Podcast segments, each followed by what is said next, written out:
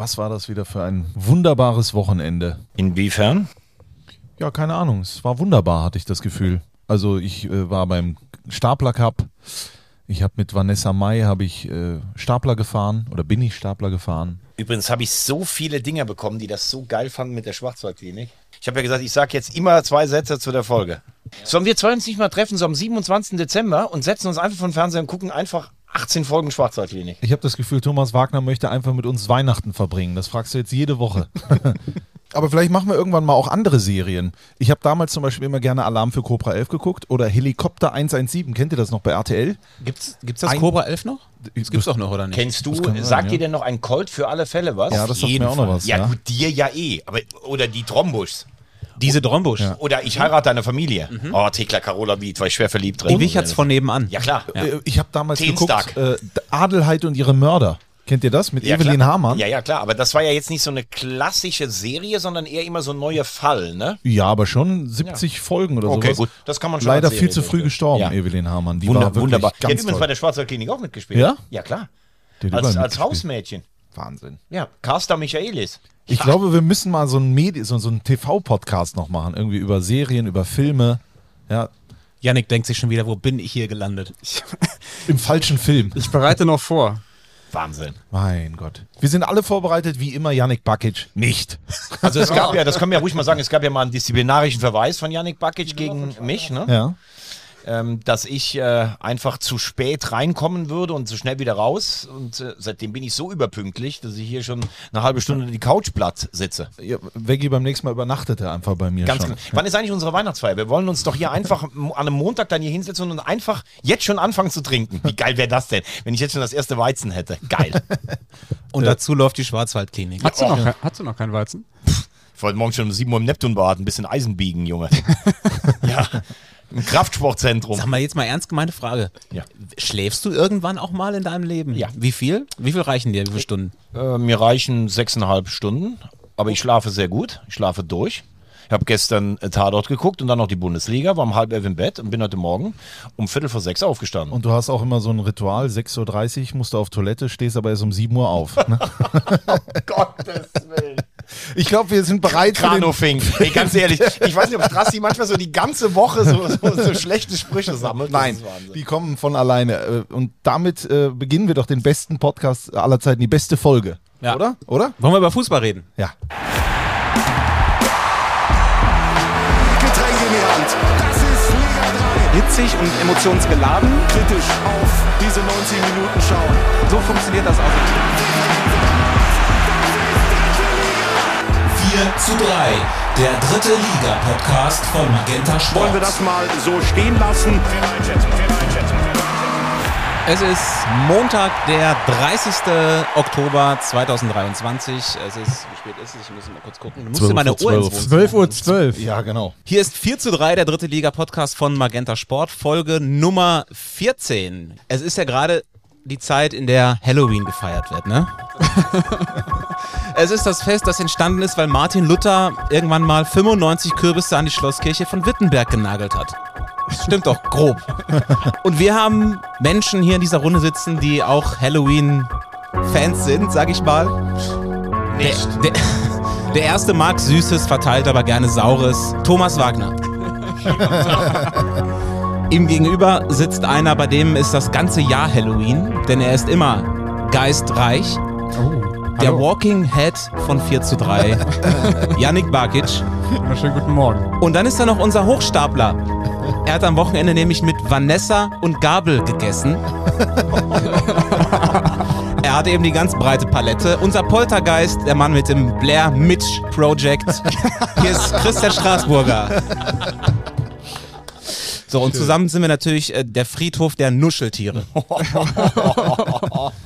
Ey, ist das herrlich. Darf ich ganz kurz, ähm, weil ich habe überraschend viele Zuschriften bekommen. Es gibt Ältere, die finden es geil, nochmal an die Schwarzwaldklinik erinnert zu werden. Folge 2 in zwei Sätzen zusammengefasst. Der Professor kommt äh, sich mit äh, Schwester Gabi, äh, ach, also mit Gabi Dom, mit Schwester Christa kommt er sich näher. Und ähm, Hilfe für einen Mörder. Das war ja auch immer so ein bisschen, es wurde dann montags in der Bildzeitung darüber debattiert. Es kam ein Mörder ins Krankenhaus, der wurde eher operiert als jemand, der einen Verkehrsunfall mit dem Professor äh, initiiert hat. Und äh, da gab es dann, äh, der, wurde die Klinik verklagt und da gab es auch moralische Debatten. Folge 2 von der Schwarzwaldklinik. Wir machen ja in diesem Kreise Weihnachten einen Schwarzwaldkliniktag, wo wir 18 Folgen am Stück gucken.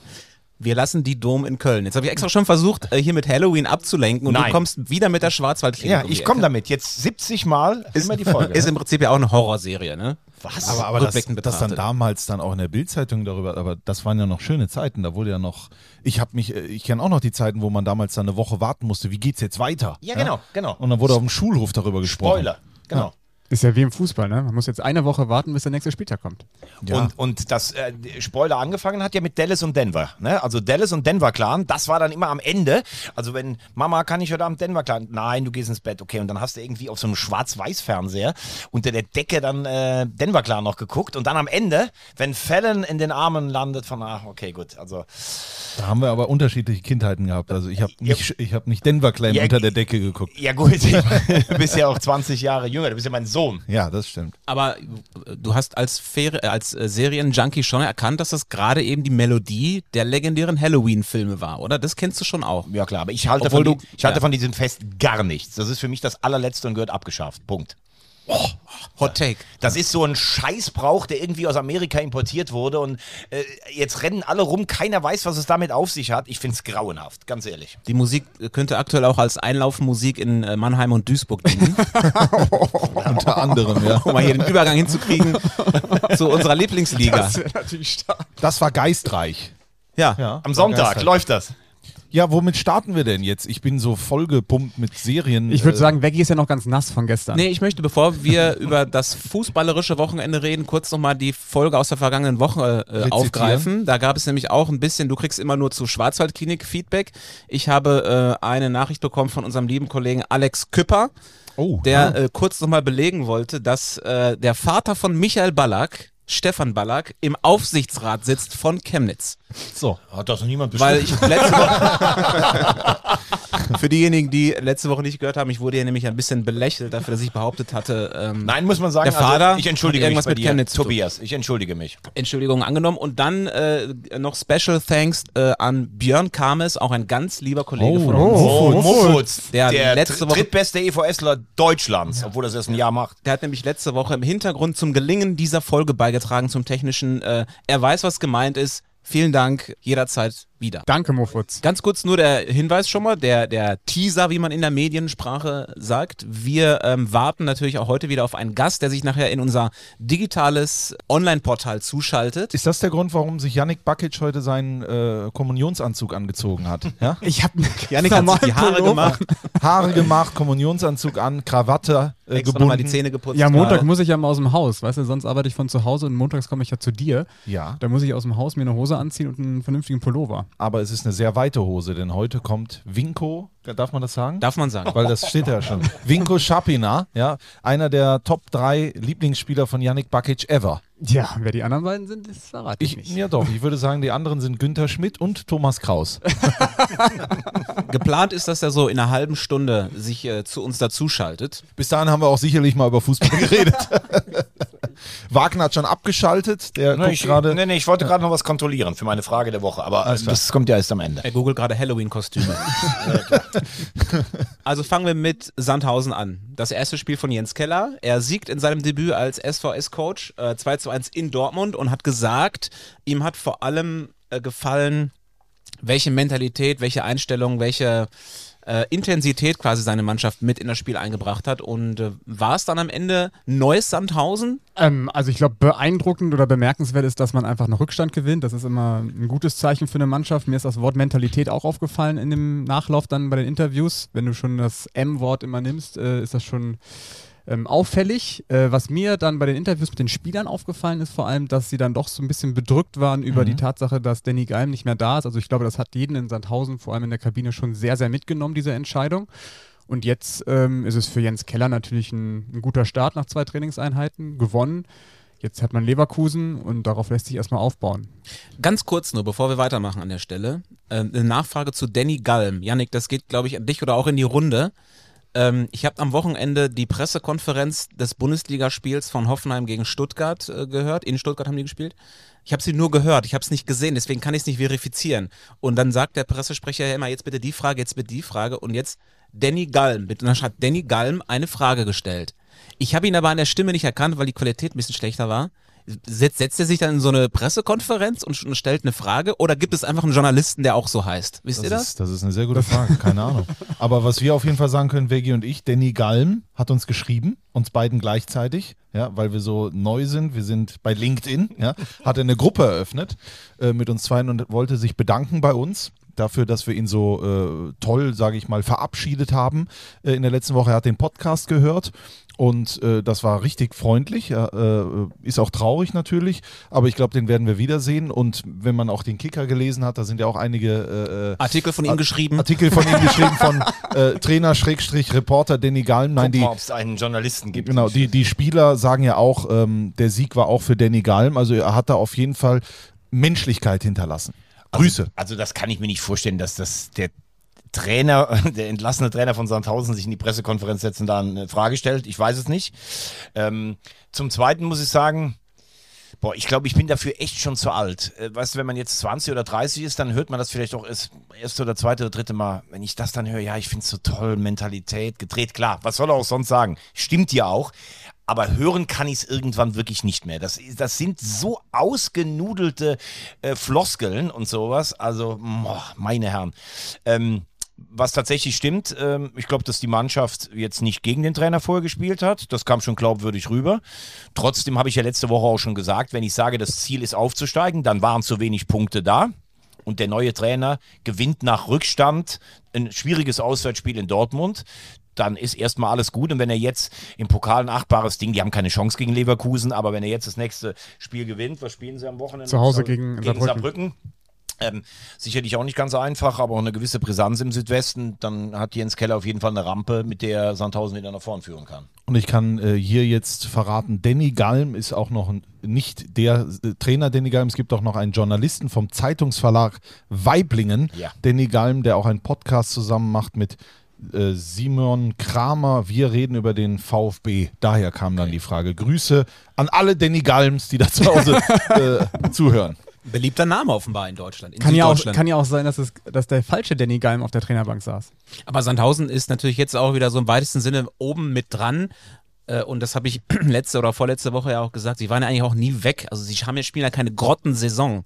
Sie spielen halt natürlich natürlich nur für einen Absteiger eine Saison, die jetzt erstmal ein bisschen sich weiter unten ansiedelt. Aber aufgrund der Enge der dritten Liga war, Einspruch. war ja immer Einspruch. Einspruch.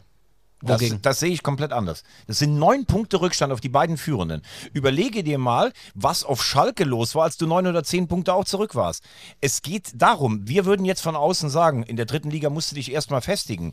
Wenn du als Verein sagst, wir haben so viel Geld in die Hand genommen, dass wir aufsteigen wollen oder sogar müssen, dann sind neun Punkte Rückstand zu viel. Das aber ich will damit sagen, die hast du aber in der dritten Liga sehr schnell aufgeholt. Nein, das stimmt ja auch nicht. Da kommen jetzt alle mit dem Beispiel Osnabrück letztes Jahr. Das ist das Argument von allen, die im Moment unter Druck stehen. Ja, wir haben ja letzte Woche Osnabrück gesehen. Äh, Ich kenne aber auch ganz viele, die durchgereicht wurden nach unten. Also, Tobi, du weißt, ich schätze dich über alle Maßen, aber das sehe ich komplett Aber anders. du, äh, guck dir doch die, die Mannschaft an. Es gibt außer Dresden und vielleicht jetzt Regensburg keine andere Mannschaft, die jetzt ganz klar oben mit um den Aufstieg mitspielt. Es Ja. wird ja sogar über Essen äh, Ja, aber dann hieß es- diskutiert. dann hieß es ja, und Essen, ist, Essen ist, glaube ich, Vierter oder Fünfter und die werden natürlich niemals da oben bleiben. Das heißt, da ist ja noch ganz viel Luft nach Ja, oben, auch für Sandhausen. Aber dann kämpfen Mannschaften wie Saarbrücken, wie Ingolstadt, wie Sandhausen jetzt alle um den Relegationsplatz, wenn du die Diktion hast. Also nochmal, wenn du vorher sagst, wir wollen aufsteigen und ich finde den Kader auch stark genug, um sich dieses Ziel zu setzen, dann sind neun Punkte Rückstand nach dem letzten Spieltag eine ne, ne Menge Holz. Das äh, ändert gar nichts an meiner Wertschätzung für Danny Galm, aber wenn ich es aus der Sicht betrachte, dann kann man das nachvollziehen. Ich verstehe beide Seiten. Ich bin sowohl bei Tobi als auch bei Thomas Wagner, muss aber sagen, trotzdem müssen wir kritisch auf den SV Sandhausen blicken. Also was, was, äh, wenn, wir haben ja auch vorher gesagt, das war einer meiner Top-Favoriten, wenn man den Kader sich anschaut, die, da muss ja Geld fließen ohne Ende, dann stattet man Gallen bis 26 aus und sagt, es ist ein langfristiges Projekt, äh, beendet das aber nach zwölf oder elf Spieltagen. Das ist natürlich managementtechnisch äh, ungenügend. Ja? Zumal Äh, es jetzt zwischen Mannschaft und Trainer anscheinend Genau, stimmt. es stimmt. Dann dir. muss man sich fragen, okay, traue ich dem zu, diesen Rückstand aufzuholen? Und da haben sie ja offensichtlich gesagt, das trauen wir ihm nicht zu. Dann, warum stattest du ihn dann aus bis 26? Er macht doch einen, einen Jahresvertrag und wenn er dann aufsteigt, dann kann er sich Genau. in zwei Jahre verlängern. Da ich bin glaube, vollkommen bei dir. Und vor allem, weil auch alle immer sagen, Kontinuität zahlt sich aus, Ruhe bewahren, mal auch eine Krise mal aussitzen, äh, wenn es überhaupt eine Krise ist. ich meine, da müssten wir uns vielleicht mal einen Journalisten aus Sandhausen dazu holen, aber ich glaube schon, dass diese Allmacht von Machmeier, dass die sowohl positiv sein kann, wie es ja die letzten Jahre gezeigt hat, dass dieser Verein sich so lange in der zweiten Liga hält, äh, Chapeau, die aber auch negativ sein äh, kann, wenn es nicht äh, passt. Äh, und wenn er dann emotional ist oder sowas, und wir haben erlebt, wenn er emotional ist, ist er sogar in der Lage, Schiedsrichter äh, äh, tätlich anzugreifen, wofür er meiner Meinung nach, können wir nochmal wiederholen, viel zu äh, wenig äh, vom DFB sanktioniert wurde, dann ist da ja alles möglich. Also wenn sich eine ganze Ausrichtung eines Vereins nur danach richtet, ob Machmeier gut auf Toilette gegangen ist oder nicht, dann gute Nacht, Sandhausen. Ja, aber trotzdem muss man natürlich fairerweise auch sagen, ähm, er, er ist ja jemand, der das, was du gerade selbst gesagt hast, die zweite Liga eigentlich im Alleingang auch bewerkstelligt hat. Das ist natürlich immer wohl und wehe, wenn du so einen starken Mann hast. Und ich finde diese Disziplinlosigkeit auch fast unentschuldbar. Bin ich bei dir. Aber trotzdem ist es so, du hast zwar letztes, äh, letzte Woche gesagt, ich glaube, es steigen nur 13 Prozent der Absteiger direkt wieder auf. Es ist aber schon so klassenübergreifend, auch wenn du es siehst, du hast eigentlich im ersten Jahr immer noch die größte Möglichkeit, weil der Gegner eine Menge Respekt vor dir hat und sowas. Schau nach bei meinem Verein beim HSV, wie schwer das dann wird, Jahr für Jahr, wenn du es nicht im ersten schaffst. Und deshalb verstehe ich die Herangehensweise von Sandhausen, bin aber bei dir. Dann muss ich sagen, ein Jahr plus Option, wenn du aufsteigst, verlängert sich das Ganze und fertig aus. Also, du hast eben die neun Punkte angesprochen. Ich glaube, das ist ein unfassbar großer Abstand zu den beiden da oben, weil die auch total konstant sind. Ich glaube aber trotzdem, dass ähm, Sandhausen so viel Qualität im Kader, dass sie auch eine Serie spielen können, wie es jetzt zum Beispiel Regensburg macht mit sechs Siegen in Folge. Und darauf hofft, glaube ich, auch Keller. Das hat er auch ganz klar gesagt. Wir haben einfach so viel Qualität, das muss sich einfach irgendwann nie niederschlagen. Meinst du, das kann selbst er nicht kaputt machen? Und nochmal zur Erinnerung, Erinnerung, sie haben beide geschlagen, ne? Dresden und Regensburg. Genau. Und ähm, Das macht es aber noch unbegreiflicher. Fakt ist, er ist jetzt entlassen, der Galm. Jetzt ist Keller dran.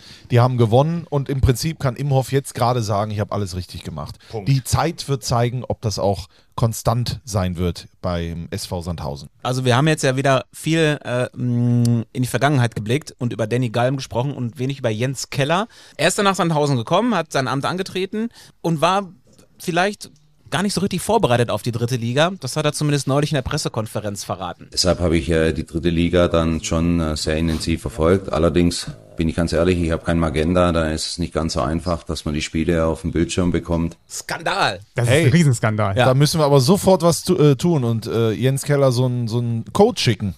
Da haben wir doch was vorbereitet. Dafür haben wir ja Yannick. Nein. Dafür haben wir ja Yannick, der schon mal eine Mail vorformuliert hat.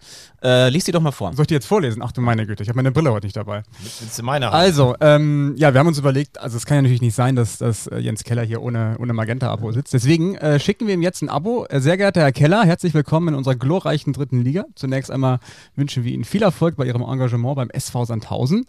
Mit großer Verwunderung haben wir zur Kenntnis genommen, dass Sie bislang noch nicht in den Genuss gekommen sind, unsere Berichterstattung rund um diese einzigartige Liga wahrzunehmen. Diesen Zustand möchten wir ändern. Deshalb schicken wir Ihnen hiermit Ihren persönlichen Gutscheincode für ein Abonnement von Magenta Sport. Ja, wir wünschen Ihnen viel Spaß mit, dem, unserem Programm, mit unserer Programmvielfalt. Liebe Grüße von Ihrer Magenta Sportredaktion. Das finde ich sensationell. Es fehlt nur eine Sache. Der Link vom Podcast muss auch mit, mit rein. Finde ich. Ja, absolut. Außerdem hier der Link zu aber, aber unserem Podcast ganz 4 zu ehrlich 3. sagen, ist das gut überlegt? Also ich bin ja normalerweise der, der sich überhaupt keine Gedanken über morgen oder übermorgen macht, aber da wird ja jetzt jeder Trainer sagen oder jeder, der da arbeitet. Ich was habe ist auch mit- kein Abo. Was ist mit mir? Und das muss ich dann jetzt wirklich mal kritisch auch hinterfragen. Also wenn ich seit äh, drei Jahren keinen Job habe als Trainer und zuletzt in der zweiten Liga beim ersten FC Nürnberg gescheitert bin und habe dann kein Magenta-Abo, dann frage ich mich, habe ich tatsächlich geglaubt, dass ich in dieser Liga irgendwann mal arbeite? Also das ist für mich Pflichtprogramm eigentlich als arbeitsloser Trainer, der jetzt wahrscheinlich nicht mit Erstliga-Angeboten überhäuft wird. Äh, zumindest die dritte Liga. Man kann jetzt ja sagen, öffentlich-rechtlich läuft ja auch ein bisschen was. Aber in der Vielfalt doch wirklich nur bei uns. Noch so ein Managementfehler von Sandhausen. Das fragt man noch ab oder nicht, bevor man einen Trainer holt. Hast du ein Abo? So, die Mail ist raus. aus? Die Mail ist jetzt raus. Hast du noch den Link reingesetzt? Ja. Vielleicht Sehr kriegen wir ja noch während der Aufzeichnung eine Antwort aus Sandhausen. Wo hast du es denn jetzt hingeschickt? Einfach an info.sv Sandhausen. Zum Pressesprecher, zu Ach, zum Pressesprecher. Ja. Wunderbar. Grüße. Ja, ich, wir warten auf Antwort. Toll. Aber finde ich super vorbereitet. Also ist Janik doch vorbereitet im Podcast. So, haben wir das geschafft. ja. Ja, das, denn das muss ja sein, der, der Mann muss sich, muss sich ja die Spiele angucken können, Ja. ne? Sonst äh, klappt das nicht mit dem Aufstieg. Nein. Also Fakt ist ja auch, wenn Sandhausen jetzt eine Serie startet, dann dank unserer Scouting-Hilfe. Genau. Vielleicht guckt er dann auch dort diesen Ewald Lien, diese Ewald Lien Gibt's den Evalin-Doku? Ah, okay. Kommen wir mal zum nächsten Thema des Wochenendes. Das ähm, äh, Spiel von den Löwen in Köln haben sie verloren, 1 zu 2. Aber es wurde weniger über das Ergebnis gesprochen und mehr über das Kartenspiel des Schiedsrichters. Denn es äh, gab sehr viele rote Karten, sehr viele umstrittene Szenen. Was piept denn da so? Das wird wahrscheinlich draußen sein. Ist, äh, ich weiß es nicht. Das Fenster ist auf. Tut mir leid. Wo war ich stehen geblieben? Beim Schiedsrichter. Beim Kartenfestival Ah, ja. am Höhenberg. Blöderweise war keiner von uns da. Wir können das alle nicht so aus der Nähe einschätzen. Aber die Löwen sind auf 180 oder wie man da sagt, auf äh, 1860. Schiri Schulz, Ja. Note 5 bekommen. Ja, es ist, also erst, man muss das ja erstmal erklären, also was ist eigentlich alles passiert. Die Löwen haben vier rote Karten bekommen. Wie hat es die Süddeutsche getitelt? Ähm, äh, vier, vier blaue sehen rot. Einmal gelb-rot. Also einmal knallrot, Genau. dann gelb-rot, also zwei Spieler und dann noch Trainer und Funktionär. Ja, und on top sind es ja auch noch zwei Gelbsperren, die sie bekommen haben, die ja auch, zumindest eine sehr, sehr fraglich war. Also rundum ein, ein kartenreicher Nachmittag in Höhenberg, der ähm, ja sehr viele Fragezeichen aufploppen ließ, vor allem was die Schiedsrichterleistung angeht. Ähm, aber ähm, ich habe mir jetzt jede Szene einzeln einmal angeschaut. Also wir können ja gerne alles einmal durchgehen, ähm, gedanklich. Du schüttelst den Kopf, nicht? Äh, Doch, gedanklich. ja, ja. Ähm, also, fangen wir mit der ersten roter Karte, mit der roten Karte von Quattro an. Finde ich, ist keine Fehlentscheidung, kann zum, kannst du so geben, deswegen vollkommen fein. Woran sich natürlich alle aufgehangen haben, ist die Szene mit Schröter. Ähm, er wird getroffen im 16er, äh, er kriegt nicht den Elfmeter und warum er dann gelb-rot sieht, ist nicht ganz klar, ob er ähm, wegen einer Schwalbe gelb-rot sieht oder wegen der Beschwerde. Das ist, ähm, Dann äh, kann man eigentlich sagen, wenn man dem Schiedsrichter wohlwollend gegenübersteht, dann ist es eine Beschwerde, äh, hoffentlich. Genau, Ne? dann ja. sind wir wieder bei dem Thema fehlendes Fingerspitzengefühl, zu wenig Erfahrung. Äh, der will die Emotionen eingrenzen. Kann ich vollkommen verstehen, dass das äh, nicht in Ordnung ist, aber dann muss es ja richtig wild geworden sein. Dann hat äh, Vrenetzi eine fünfte gelbe Karte gesehen für eine Aktion, wo er gar nicht dran beteiligt war. Da schwappte das dann richtig über draußen an der Bank. Jak Jakobacci sieht noch rot im Nachhinein, ähm, als er mit dem Schiedsrichter nach dem Spiel diskutiert hat. Da wissen wir auch nicht, was für Worte gefallen sind. Ne? Man sieht nur die Bilder, er gibt ihm die Hand, er sagt, er wollte ihm die Hand geben. Okay, dafür gibst du kein Rot, also irgendwas muss da verbal gefallen sein. Woran ich mich total aufhänge, ist an, ähm, an dem Geschäftsführer, der dann den Schiedsrichter noch während er den Platz verlässt, die ganze Zeit begleitet und immer weiter ähm, auf ihn einredet. Also ich finde, wenn du in einer ähm, verantwortungsvollen Position bist bei den Löwen oder bei einem so einem Verein, wo du nicht direkt mit dem Spiel was zu tun hast, du bist ja schon noch ein bisschen abseits von allem. Also bei Traineremotionen kann ich verstehen, Spieleremotionen kann ich verstehen, aber wenn du merkst, ey, hier läuft irgendwie was ganz schief, da musst du dich schon so ein bisschen im Zaun halten, finde ich. Boah, also ähm, ich verstehe deinen Ansatz. Ähm, ich habe das Spiel auch nicht ganz gesehen. Ich kann mit deiner Bewertung der, der Szenen leben und es hat tatsächlich mittlerweile überhand genommen, dass wirklich sehr derbe Beleidigungen von Spielern oft auch Richtung Unparteiicher und Linienrichter gehen. Und ich finde, das geht nicht. Und wenn du richtig einen beleidigst, dann gehörst du dafür auf den Platz gestellt. Ähm, ich kann nur das sagen, was unser sehr geschätzter Kollege Michael Stock gesagt hat, der da war. Der hat gesagt, das war kein Spiel für diese Kartenflut. Und was ich gesehen habe und auch was in den Bewertungen ist, ist ihm das Spiel total aus den Händen geglitten. Und das passiert immer dann, wenn du viel zu früh mit Karten um dich wirfst. Äh, jetzt muss man natürlich auch sagen, bei Viktoria Köln, da herrscht ja eigentlich jetzt nie so eine Atmosphäre, dass du sagst, oh Gott, hier muss ich direkt mal zwei, drei Gelbe zeigen, damit die Leute sich beruhigen. Wobei, das kann auf der anderen Seite, ich habe letztens am Betzenberg eins gesehen, nach acht Minuten zwei gelbe Karten, da ist es völlig nach hinten losgegangen. Ähm, also wenn du als Mannschaft natürlich permanent das Gefühl hast, du wirst, ähm, wirst benachteiligt, wobei die Löwen ja selber sagen, dass sie keine gute Leistung geboten haben, dann kriegst du eine rote, wo du sagst, kann man geben. Und dann, es war für mich ein Elfmeter und du bekommst den Elfmeter nicht. Also da muss ich dann wirklich sagen, wenn es jetzt nicht eine richtig harte Beleidigung ist, musst du dafür als Schiedsrichter aber auch ein Stück weit dann Verständnis haben. Also das ist eine, das ist für mich eher ein Elfmeter, dann kriegt er gelb-rot, dann äh, kämpfen die zehn Minuten aufopferungsvoll mit neun gegen elf, kriegen in der letzten Minute noch das Ding da rein, dass du dann auch als Trainer mal ausflippst und da verstehe ich dann aber schon, wenn du als Übergeordneter mal runterkommst und irgendwie sagst, ey, das kann doch wohl nicht wahr sein, weil das war ja für die Löwen auch ein ganz wichtiges Spiel. Wenn du das gewinnst oder zumindest was holst, darfst du eher auf Platz drei als nach unten schielen. Also ich finde, das darf man dann noch mal sagen, diese Schiedsrichterleistung war nicht besonders gut. Also zunächst mal muss ich sagen, hat, glaube ich, Viktoria Köln sehr neidisch auf den Schiedsrichter geblickt, weil die verteilen selten so viele Karten. Ne? Ich habe ihn verstanden. ja, ja. Bei Bucky, Bucky? Janik, Eintrittskarten. Ach so, ach Eintrittskarten, so, ach so, ah. Zweitens dann, traut ihr äh, Maurizio Jacobacci zu, dass er den Schiedsrichter so beleidigt, Nein. dass er rot sieht? Nee, das glaube ich nicht. Das glaube ich Nein, einfach nein, nicht. das Das ist ein glaub Gentleman. Ja. Das glaube ich nicht. Bei Pfeiffer ist es ein bisschen was anderes. Ich glaube, da ist eine Geschichte, äh, die man durchaus sich mal anschauen konnte, als, ähm, jetzt fällt mir gerade der Name nicht ein, äh, äh, hier sein, der, der mit ohne Haare. Gorenzel? Gorenzel, ne? Günther als Günther Gorenzel. Gorenzel da war, hat man ja von Pfeiffer gar nichts gehört, eigentlich, ne?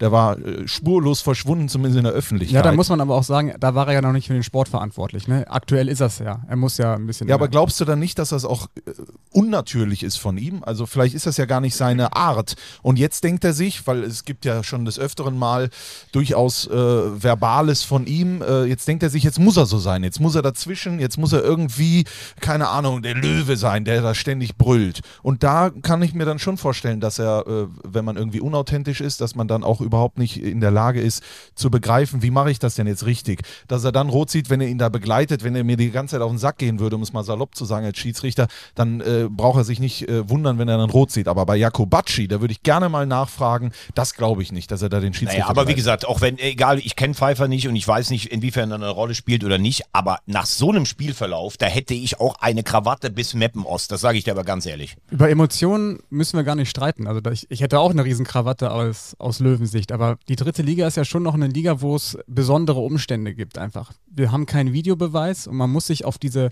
besonderen Umstände auch einstellen. Da pfeifen dann auch einfach Schiedsrichter, die ein bisschen jünger sind, die unerfahrener sind. Deswegen pfeifen die ja in der dritten Liga. Deswegen spielt 1860 ja auch in der dritten Liga, weil man auch eben viele Fehler macht, auch auf dem Platz. Ne? Aber dann erwischt man auch einfach mal einen Schiedsrichter, der einen schlechten Tag hat. Dass es so ausartet, ist natürlich auch für, für den jungen Mann total scheiße. Der wird jetzt äh, in den Medien dargestellt, der Skandalschiedsrichter. Das wird jetzt immer da drin stehen. Das finde ich übrigens auch ein bisschen, bisschen übertrieben, wenn man das als Skandal bezeichnet. Also natürlich ist es eine, eine Kartenflut oder wie auch immer, aber ähm, ja, der hatte auch einen schlechten Tag und äh, wird wieder seine Chance bekommen. Aber natürlich muss der DFB das auch aufarbeiten. Wie man das dann macht, keine Ahnung. Dafür ist der DFB verantwortlich. Ja, also es, es gibt ja gar keine Frage. Es gibt Spieler, die machen Fehler, die kriegen im Kicker eine Note 6 oder sowas und die dürfen beim nächsten Mal auch wieder auflaufen. Da, darum geht es ja gar nicht. Ich glaube nur, dass ähm, es grundsätzlich bei jungen Leuten oder bei jungen Schiedsrichtern eher der Fall ist, weißt du, so einer wie Eitekin, der nimmt den mal in den Arm und sagt, komm, jetzt kommst du mal ein bisschen runter. Das kannst du natürlich auch nicht von jungen Leuten erwarten. Aber eins ist schon klar. Ich würde einem jungen Schiedsrichter immer empfehlen, also natürlich kannst du auch nicht zu viel laufen lassen, dann sagen nachher alle, dem ist es aus den Händen geklitten, weil er nie mal eine gelbe gegeben hat. Aber für so ein Spiel, also ich habe jetzt große Teile des, des Ganzen gesehen und ich habe auch mit einigen gesprochen, die auf beiden Seiten waren, die sagen alle, das war völlig unangemessen, wenn du so mit Karten um dich schmeißt, dann ist natürlich irgendwann die Eskalationsstufe für Rot auch nicht mehr weit und das ist dann schwierig. Was ich ein bisschen vermisst habe, ist, also als mir jetzt nur sogar der Gedanke gekommen, wir haben doch einen vierten Offiziellen. Ich dachte eigentlich vor der Saison, dass der ja, das haben wir ja auch besprochen, dass der ein Stück weit auch unterstützen soll, den, äh, so einen jungen Schiedsrichter. Und da hätte man doch auch, ich weiß jetzt gar nicht, wer in der Linie stand, aber da hätte man doch auch einen Erfahrenen mit an die Linie stellen können. Ja, du sagst, du weißt es, ich weiß es auch nicht, wer da an der Seitenlinie mitstand. Ne? Das werde ich jetzt, werde ich euch das mitteilen. Wobei der vierte kommt wahrscheinlich auch nicht auf den Platz und sagt dann, äh, der Schröter hat dich jetzt nicht beleidigt oder sowas. Es war Also- Cengiz Kabalakli. Aber natürlich kommt dann hinten raus auch ein bisschen dazu, dass die Löwen natürlich auch gefrustet sind, weil sie das Spiel verloren haben, weil sie im Niemandsland der dritten Liga rumhängen und auch nicht so richtig wissen, äh, was wird aus dieser Saison noch? Wird es im schlimmsten Falle äh, tendenziell eher zweite Tabellenhälfte oder haben sie doch irgendwie die Möglichkeit, oben ranzuschmecken? Das ist ja auch alles sehr ungewiss gerade. Und jetzt fehlen ihnen äh, halt äh, da die Spieler im nächsten Spiel ausgerechnet gegen Regensburg. Man darf aber auch nicht vergessen, also ich will jetzt hier auch gar nicht auf die Löwen irgendwie, so, dass die, also das ist scheiße gewesen vom Schiedsrichter, aber wir sagen auch immer, Markus Anfang muss sich zurückhalten an der Linie, äh, diskutiert auch jede Schiedsrichterentscheidung. Die Löwen hatten auch vor, vor ein paar Wochen echt Glück gehabt beim Spiel gegen Dresden, da hätten sie einen klaren Elfmeter gegen sich bekommen müssen. Also ich hasse diesen Spruch, es gleicht sich alles irgendwo aus, aber ähm, was ich überhaupt nicht, was ich überhaupt nicht mag, ist dieses, dieses Bashing an Schiedsrichtern, vor allem in der dritten Liga nicht, wenn man mit so jungen Leuten zusammenarbeitet, die einfach auch lernen müssen in dieser Liga. um das abzuschließen, also der Timon Schulz hat das nicht extra gemacht. Dem ist da vielleicht irgendwo, sind ihm die Nerven durchgegangen. Der wird so ein Spiel auch nie wieder machen. Der muss sich dieser Kritik stellen. Ich gehe mal davon aus, dass er der, sich dieser Kritik auch stellt. Und er muss die Möglichkeit bekommen, da jetzt einfach auch weiterzumachen. Die wird er auch bekommen vom DFB. Die bekommt er auch von uns. Die bekommt er von allen. Der Tag, das war nicht seiner. Und dann noch dazu, wenn wir sagen, die jungen Schiedsrichter. Ich habe in der dritten Liga zum Beispiel äh, den Tom Bauer, äh, den finde ich wunderbar. Viele junge Schiedsrichter gesehen, die in solchen Situationen immer richtig reagiert haben und wo man sagen kann, da ist Zukunft, da ist Potenzial, da brauchen wir uns keine Sorgen zu machen. Also es sind äh, auch ältere Schiedsrichter, die äh, schlechte Tage haben, da ist es auch nicht vom Alter abhängig, aber um Thomas Wagners äh, These da noch ein Stück weit zu unterstützen, ich glaube, dass diese dann irgendwie, weil die werden ja auch von 418 Leuten beobachtet da oben beim DFB gefühlt, dass sie dann manchmal sagen, so jetzt muss ich durchgreifen und vielleicht würden sie das gar nicht, wenn sie nicht das Gefühl hätten, dass sie es müssten. Vielleicht geht man da einfach nochmal in, ins Gespräch, sagt, so und so könnte man das demnächst machen, weil Fingerspitzengefühl, sagen die auch, gibt es eigentlich gar nicht, aber vielleicht irgendwie kriegt man da noch ein kleines Gefühl mit rein und äh, fertig. Also wie gesagt, ich habe äh, in dem Falle nur aus der Ferne betrachtet für den Löwenärger größtes Verständnis. Eins ist aber auch klar, aber das trifft ja alle, das hat ja mit den Löwen überhaupt nichts zu tun.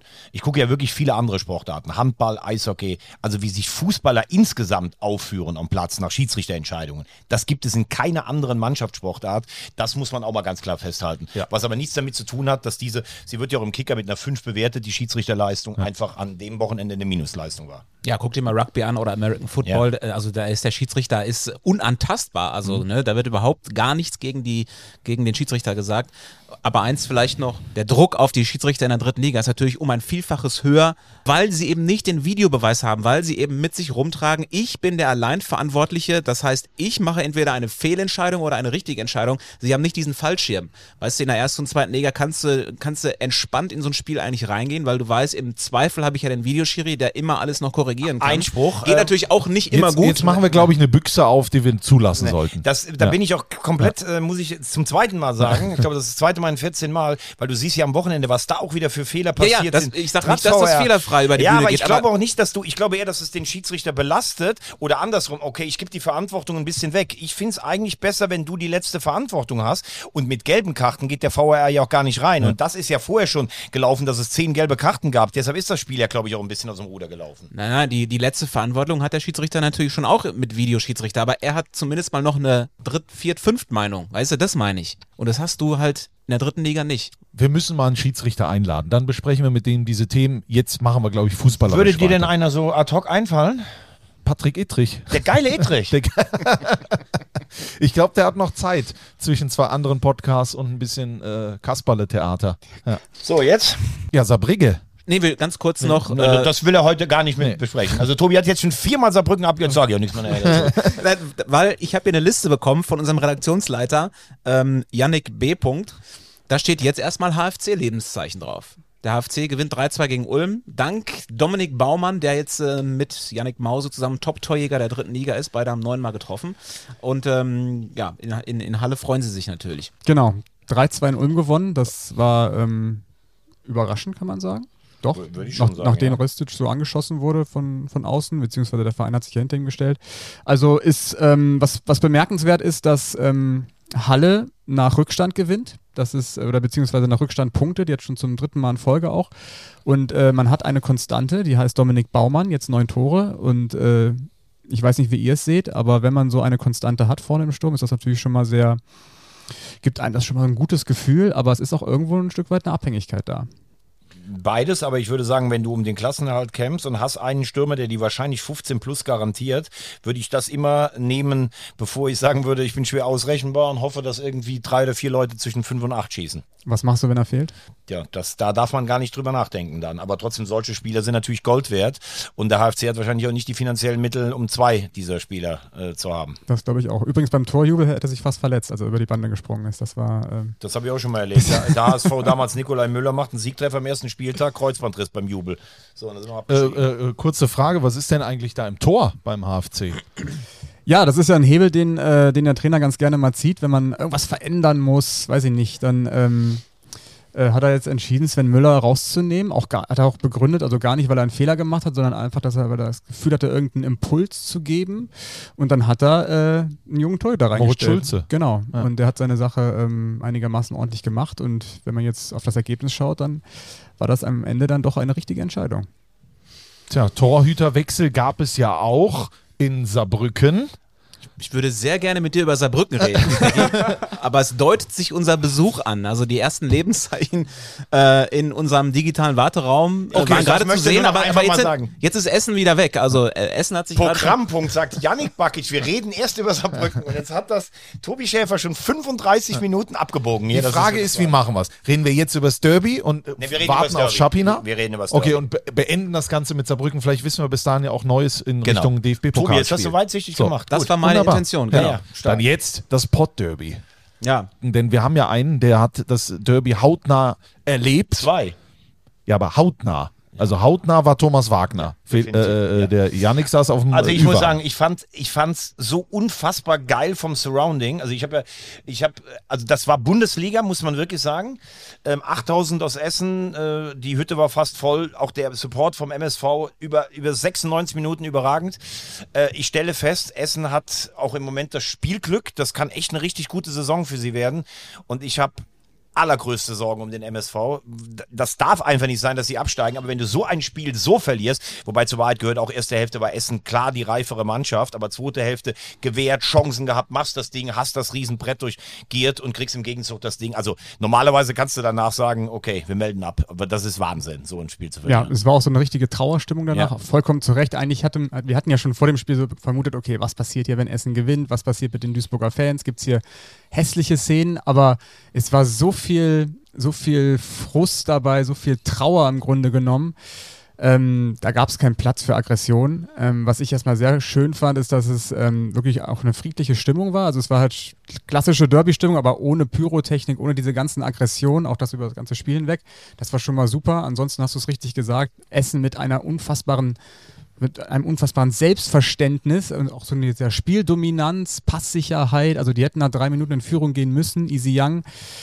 Fluch und Segen, also legt er ihn quer, ist er der Held. Und Aber er hat ja gesagt, er versucht dann 101 Mal, ne? genau. Easy Young. ähm, was, äh, was, also der, der MSV muss ja irgendwas Positives aus diesem Spiel ziehen. Und das ist ja dann die zweite Hälfte, beziehungsweise der Anfang der zweiten Hälfte, wo es irgendwo Klick gemacht hat, wo Essen auch selber sagt, ja, ey, wir wussten gar nicht, wie es uns um uns geschieht. Auf einmal hat der MSV Chancen, macht dann die Tore nicht. Also jetzt hatten sie ja Chancen, das ist ja was, worauf, woran du dich hochziehen musst. Und dass der Spiel, Spielverlauf dann so zu Ende geht, ist natürlich dann total bitter. Dann äh, sprechen wir doch jetzt mal wirklich mit einem, der äh, noch näher dran war, noch hautnäher, noch hautnah äh, am Derby als äh, Thomas am Seitenrand. Der war mittendrin. Vinko Schapina, der Kapitän von RWE, ist uns zugeschaltet. Grüße nach Essen. Wie geht's? Mir geht's natürlich prächtig nach äh, dem Derby-Sieg und nach drei Siegen in Folge. Ich kann nicht klagen. Aber erste Frage, hallo auch von mir, für alle Kommentatoren in Fußball Deutschland und Europa. Wie, der eine sagt Sapina, der andere sagt Schapina, jetzt Schapina. Wie genau spricht man deinen Nachnamen aus? Das Richtige, also richtig ist es Schapina. Ob man Schapina. jetzt Schapina, ja, Schapina. Aber jetzt, ob man jetzt Schapina oder Schapina sagt, ist mir eigentlich relativ egal. Nur wenn man Sapina sagt, dann äh, ist das natürlich falsch. Winko, ich habe ja das Spiel äh, sehen dürfen am Spielfeldrand. Ähm, was ich beeindruckend fand, war ähm, das Selbstvertrauen, mit dem ihr ins Spiel gegangen seid, weil man musste ja damit rechnen, dass Duisburg von Beginn an so spielt, wie sie es in der zweiten Hälfte gemacht haben. Ist das durch die letzten Erfolge und vielleicht eins noch zu deiner äh, Rolle? Ähm, du hast ja diesen raumgreifenden Schritt. Äh, ich sag manchmal, das sieht äh, im Mittelfeld fast sogar ein bisschen mit einer großen Übersetzung aus, aber du kriegst deine Gräten überall hin und was ich beeindruckend finde, was du auch für Pässe spielst, also finde relativ kompletten Sechser. Wie siehst du selbst deine Rolle im Spiel und wie hast du gerade die Anfangsphase gesehen? Ähm, ja, also erstmal muss ich sagen, klar, wir haben mit viel Selbstvertrauen gespielt, mit breiter Brust, ähm, haben zwei Siege davor gewonnen, äh, zwei Spiele davor gewonnen, aber ähm, ich habe das kurz vorm Spiel nochmal in die Mannschaft reingerufen, dass wir hier nicht der klare Favorit sind. Das ist für mich Quatsch zu sagen, wir sind Favorit äh, in Duisburg. Ähm, ja, deswegen alle waren komplett fokussiert, ähm, sind auch so ins Spiel gekommen. Vor allem die erste Halbzeit haben wir eigentlich schon ähm, ja kann man schon so sagen, dominiert eigentlich. Äh, zwei, drei sehr gute Chancen gehabt. Äh, mehr auch nicht, haben aber trotzdem nichts zugelassen. Zweite Halbzeit, dann habe ich wirklich keinen Plan, was da passiert ist. Die ersten zehn Minuten komplett gepennt. Ähm, Duisburg sehr, sehr gefährlich gewesen, aber vor allem über Standards. Da hält dann ähm, Jakob Golz überragend, hält uns im Spiel. Ähm, nach dem Führungstreffer dann waren wir dann wieder komplett da. Ähm, gegen Ende, ja, bekommen wir einfach so ein, so ein Gurkentor. Ähm, und Gott sei Dank dann die letzten zwei Minuten nochmal Musti köpft ihn rein. Ja, ist überragend. Ähm, zu meiner Person, pff, ja, ich wurde früher die Krake genannt, äh, weil das bei mir so ein bisschen, weil das bei mir schon etwas komisch aussieht. Ich bin sehr groß, habe ähm, ein bisschen X-Beine, so, das sieht dann immer so ein bisschen komisch aus, wenn ich, wenn ich renne, wenn ich laufe. Aber ich versuche natürlich mein Bestes zu geben äh, mit dem Ball und gegen den Ball und äh, habe schon den Anspruch an mich selber, ähm, ja, ähm, gefährliche Aktionen einzuleiten, beziehungsweise meine Mitspieler in gute Position zu bringen und ähm, gegen den Ball natürlich die Zweikämpfe zu gewinnen und auch die Jungs äh, zu pushen und auch mit äh, klugen Anweisungen, die mir auffallen, äh, zu helfen. Bingo, jetzt hast du uns gerade den Samstagnachmittag nochmal so ein bisschen nacherzählt. Du hast danach, glaube ich, gesagt, das war irgendwie das Schönste, was du bisher in deiner Karriere erlebt hast, war auch die größte Kulisse, vor der du dann jemals gespielt hast. Wir wollen alle, die es nicht gesehen haben oder nicht dabei waren, nochmal mitnehmen und nochmal kurz erklären. Also MSV gegen RWE, äh, ihr geht in Führung, kriegt kurz vor Schluss noch den Ausgleich, Riesenjubel in Duisburg und dann ist aber noch nicht Schluss und dann passierte das. Und dann Götze und nochmal die Chance und der ist tatsächlich drin und Koruma macht das 2-1 für RW. Absoluter maximaler Irrsinn hier in der Duisburger Arena. Ja, da kommt sofort das Grinsen zurück auf das Gesicht von Winko. Äh, nehmen uns doch nochmal mit, wie, also kann man seine Emotionen da überhaupt irgendwie kanalisieren oder was, was geht da ab auf dem Platz?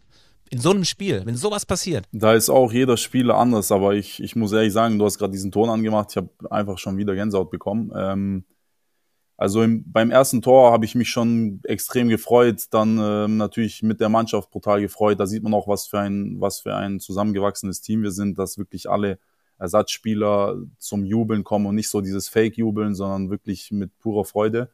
Ähm, gefällt mir sehr gut. Und ähm, beim zweiten Tor muss ich sagen, äh, ich habe es gestern meinen Eltern auch erzählt, haben darüber gesprochen, sowas noch nie erlebt. Ich habe dann in diesem Moment, wollte ich einfach mich kurz äh, sammeln und habe einfach nur geschrien und hochgeschaut. Und äh, ich bin froh, dass ich hochgeschaut habe und das einfach sozusagen genossen habe, weil ich dann einfach in die Gesichter geschaut habe. Also für mich war es ganz Großes. Ich dachte einfach, ich bin Champions League-Spieler und äh, im Halbfinale weitergekommen. Das war Wahnsinn, ja. Das ist ja jetzt auch ein bisschen eine besondere Situation in Essen. Also das muss man sich mal vorstellen. Das ist eine ganz junge Mannschaft.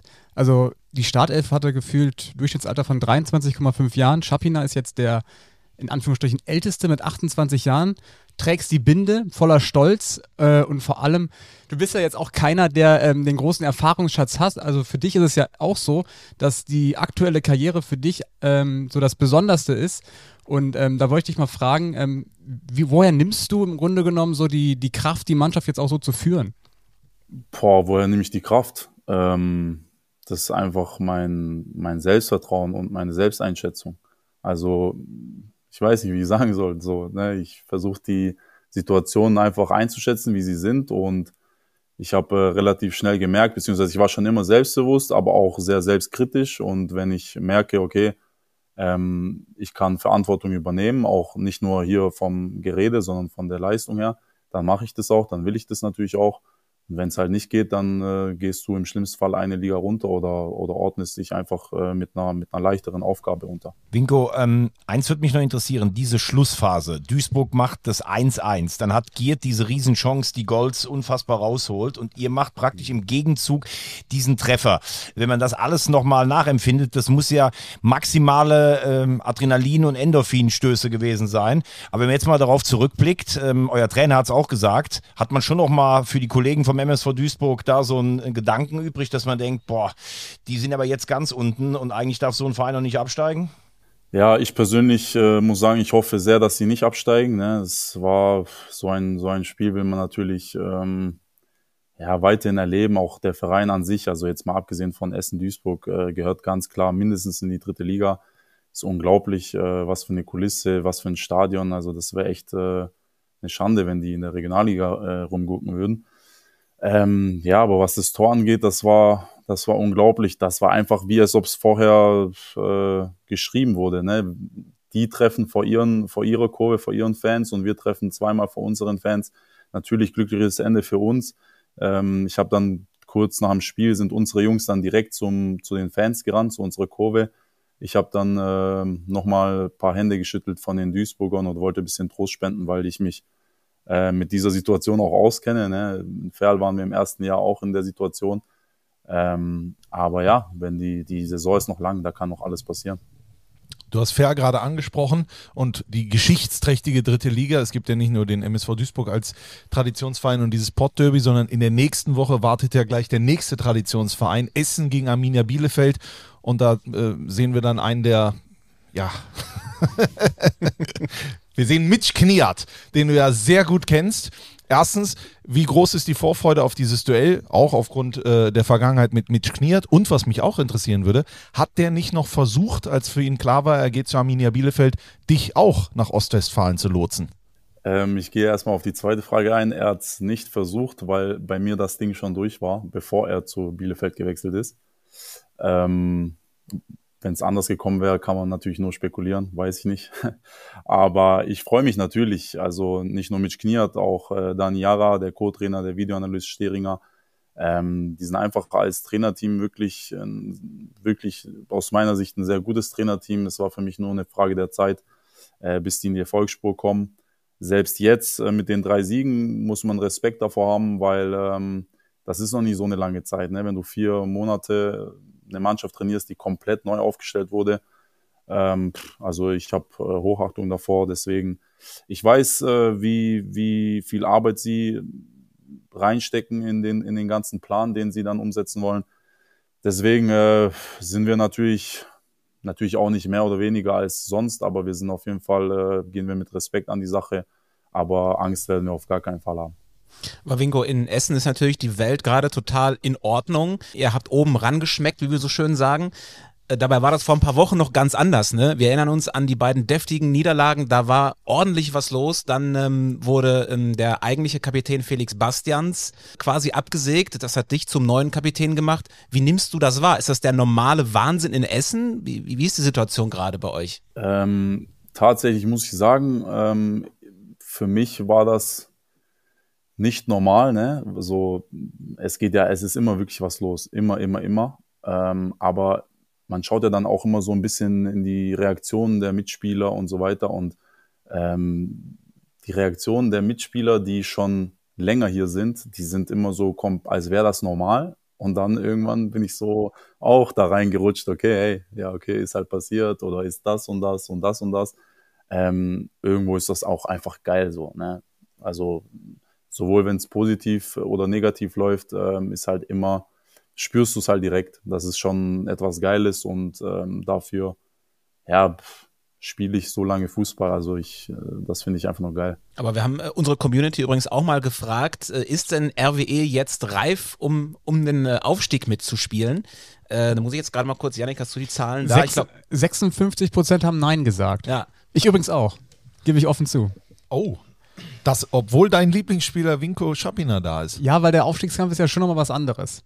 Seid ihr reif für die zweite Liga, Winko? Ich schließe mich den 56 Prozent an. Ähm, da gehört einfach wahnsinnig viel dazu. Ähm, klar, man muss, man kann zu den 44 Prozent übergehen, weil man natürlich die dritte Liga kennen muss und die dritte Liga ist natürlich sehr wild. Ne? Also äh, Regensburg äh, steht gerade auf Platz zwei mit 28 Punkten und wir haben hier, ich weiß gar nicht, ob ich jemals mal ein Spiel hatte, äh, wo, wo man so dominiert hat, ne? also ohne jetzt äh, Regensburg zu schmälern. Ähm, und dann, keine Ahnung, verliert man vielleicht gegen einen vermeintlichen, äh, keine Ahnung, Außenseiter. Das ist halt dritte Liga, aber zu einem Aufstieg gehört halt sehr viel dazu. Man braucht halt wirklich äh, eine, eine brutale Konstanz. Ähm, man braucht natürlich auch ein bisschen Glück, das ist ja auch ganz normal. Ähm, ich sehe einfach eine Riesenentwicklung in unserer Mannschaft und ähm, ich bin natürlich schon hergekommen, weil ich äh, nicht, weil ich der Meinung bin, dass wir in der dritten Liga einfach durchgehend bleiben wollen, sondern schon, dass wir mittelfristig auch dann den Schritt nach oben machen. Aber ich denke, wir sollten alle die Kirche im Dorf lassen und äh, von Spiel zu Spiel schauen, ja. Vielleicht schafft es ja aber auch ähm, der SSV Ulm mit deinem Kumpel, also es ist ja auch deine, deine Heimat, mit deinem Kumpel Joe Reichert. Äh, den haben wir natürlich kontaktiert jetzt im Vorfeld, als wir wussten, wir sprechen mit dir und der, der hat mal so erzählt, wie das so war früher mit dir in einer Mannschaft und mit dir als Kumpel. Winko Schapina, also so dicke Freunde und Kumpels wir wirklich sind, hat er mich schon wirklich unzählige Male einige Nerven gekostet. Und das ganz einfach deshalb, weil der große Winko Schapina ein ganz eigenes Verständnis von Pünktlichkeit hat und die Szenarien liefen immer gleich ab. Man hat sich mit Winko zu einem bestimmten Zeitpunkt zu irgendwas verabredet, sei es zum Trainieren gehen im Fitnessstudio, Essen gehen in irgendeinem Restaurant und er kam einfach nie pünktlich, nie. Und ähm, es war immer der gleiche Vorgang. Ich war immer schon fünf Minuten vorher da, habe dann auf ihn gewartet und als er dann, ja, fünf Minuten zu spät war, habe ich ihm die erste Nachricht geschrieben, wo er bleibt. Auf die Nachricht hat er einfach nie geantwortet. Als er nach zehn Minuten immer noch nicht da war, habe ich ihn angerufen und habe gesagt, hey, 15 Minuten wieder zu spät, wo bleibst du? Da hat er immer gesagt, ich bin unterwegs, ich bin gleich da. Okay, passt. Da habe ich immer noch gewartet, weil er hat ja gesagt, er ist gleich da. Aber er kam einfach nie. Und dann hat er von mir immer eine Todesnachricht bekommen, wo ich ihm gesagt habe, Junge, du lässt mich hier 20 Minuten warten, was denkst du dir eigentlich? Und ich war stinksauer. Ich habe ihm alles geheißen. Und ähm, auf die Nachricht hat er mir dann immer geantwortet, ich soll mal chillen, er ist doch gleich da und ich soll schon mal reingehen, aber er kommt gleich. Und so habe ich es dann immer gemacht, bin dann schon zum Trainieren gegangen oder habe angefangen zu essen. Und er kam einfach trotzdem nicht. Und da müsst ihr euch vorstellen, 45 Minuten später und das nicht nur einmal, sondern unzählige Male. 45 Minuten später kam dann Vinko Schapina in den Raum mit einem Selbstverständnis, mit einer Lockerheit, mit einem Grinsen, wie als ob nichts gewesen wäre. Kam zu mir, hey, was geht, Bro? Was machst? Wie geht's? Und ich war stinksauer, weil ich ja zu dem Zeitpunkt schon ewig auf ihn gewartet habe, wollte eigentlich gar nichts mit ihm reden, wollte ihn nicht mal anschauen. Aber wie es dann so ist, das Winko-Phänomen, man kann ihm einfach nicht böse sein. Äh, sehr viel zustimmendes Nicken bei Winko Schapina während der Nachricht von Joe Reichert, seinem Ex-Mitspieler, seinem Freund vom SSV Ulm. Stimmt das denn alles, was er gesagt hat? Ey, also ich frage mich echt, wie man so lügen kann. Das ist ja absolut. Nein, also ich muss schon sagen, äh, ja, das war also früher extremer, jetzt mittlerweile hat sich das schon äh, gebessert, aber ähm, dazu muss man auch sagen, der hat mir immer äh, eine falsche Uhrzeit genannt, falscher Ort. Äh, es war immer so ein paar Missverständnisse. Nee, aber ähm, also es gibt auch Freunde, die tatsächlich sagen, wenn wir uns um 20 Uhr treffen, dann rufen wir Winko, äh, dann sagen wir Winko um 19 Uhr.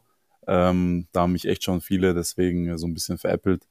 Ja, ich weiß nicht, woran das liegt. Ähm, kam schon ab und zu vor, muss ich zugeben, aber ähm, der soll mir gar nicht so blöd kommen, weil das hat sich heute komplett geändert. Also heute ist das gar nicht mehr der Fall. Also heute war er pünktlich, muss man sagen. Das stimmt. ja, ja. Bevor, bevor du jetzt seine Nummer löscht, er hat natürlich auch noch ein paar lobende Worte für dich übrig gehabt.